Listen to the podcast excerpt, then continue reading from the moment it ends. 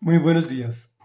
El tema de hoy se llama Leían, que se comprendiera su lectura, y es la primera de dos entregas en que dividimos el capítulo 8 del libro de Nehemías, y dice así.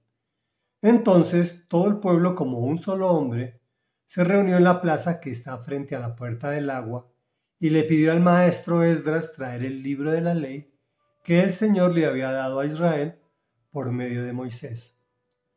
Así que el día primero del mes séptimo, el sacerdote Esdras llevó la ley ante la asamblea que estaba compuesta de hombres y mujeres y de todos los que podían comprender la lectura. Y la leyó en presencia de ellos, desde el alba hasta el mediodía en la plaza que está frente a la puerta del agua. Todo el pueblo estaba muy atento a la lectura del libro de la ley. El maestro Esdras se puso de pie sobre una plataforma de madera construida para la ocasión. A su derecha estaban Matatías, Semá, Anías, Urías, Gilquías, Maseías. A su izquierda, Pedaías, Misael, Malquías, Hasún, Hasbadana, Zacarías y Mesulán. Esdras a quien la gente podía ver porque él estaba en un lugar más alto, abrió el libro y todo el pueblo se puso de pie. Entonces Esdras bendijo al Señor, el gran Dios, y todo el pueblo levantando las manos respondió, Amén y Amén. Luego adoraron al Señor, inclinándose hasta tocar el suelo con la frente. Los levitas Jesuá, Baní, Serebías, Jamín, Acub, Sebetai, Odías, Maseías, Kelitá, Azarías, Josabed, Hanán, Pelaías, le explicaban la ley al pueblo, que no se movía de su sitio. Ellos leían con claridad el libro de la ley de Dios y lo interpretaban de modo que se comprendiera su lectura. Al oír las palabras de la ley, la gente comenzó a llorar.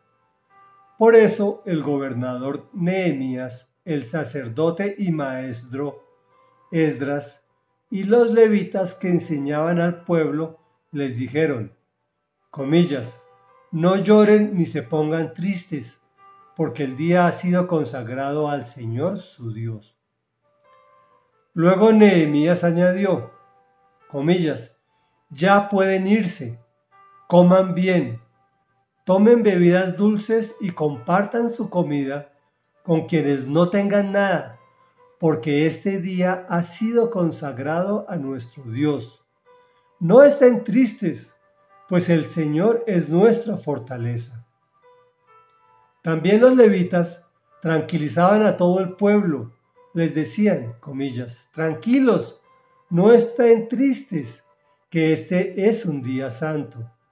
Así que todo, todo el pueblo se fue a comer y beber y compartir su comida, felices de haber comprendido lo que se les había enseñado. Comentario. Ya habíamos leído este pasaje desde el libro de Esdras, desde el anterior que, leímos. Hoy lo hacemos desde el libro de Enemías. Los dos dicen exactamente lo mismo desde dos perspectivas la del sacerdote y la del gobernante. La Biblia, aun cuando es un libro muy sencillo y agradable de leer, no es tan fácil de comprender. Por eso la estamos leyendo, la estamos desmenuzando y explicando, al igual que estaba haciendo el sacerdote junto con sus levitas. Pues es locura para el mundo. Por eso debemos escudriñarla, es decir, como lo estamos haciendo diariamente, orando para que el Espíritu Santo de Dios nos revele y disciplinados para demostrarle que sí estamos interesados en su conocimiento e instrucción. Obviamente, lo que cierra el ciclo es poner en práctica lo que se nos revela, y ahí es donde muchas veces perdemos el año.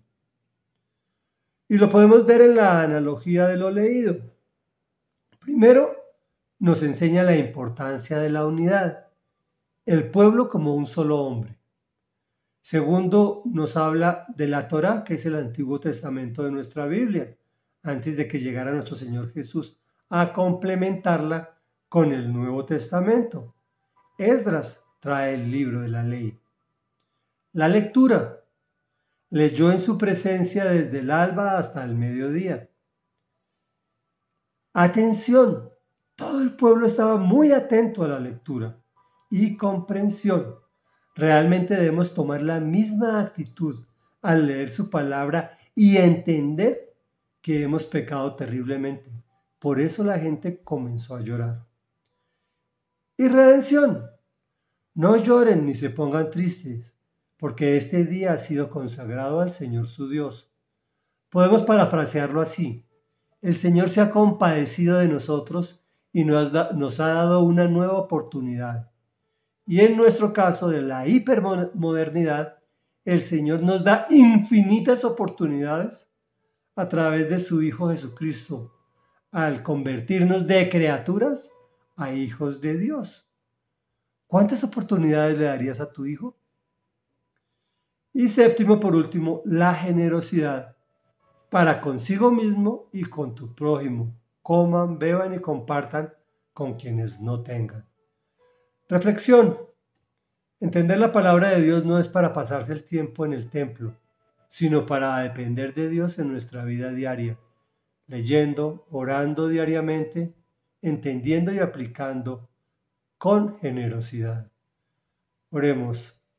Amado Rey, Dios y Padre de la Gloria, te damos gracias por este libro de la ley que tú nos has dado para llevarnos a lugares celestiales, para enseñarnos a disfrutar, comprender la vida maravillosa que tú nos has dado y sobre todo lo más importante, darnos vida eterna a tu lado. Amén y amén.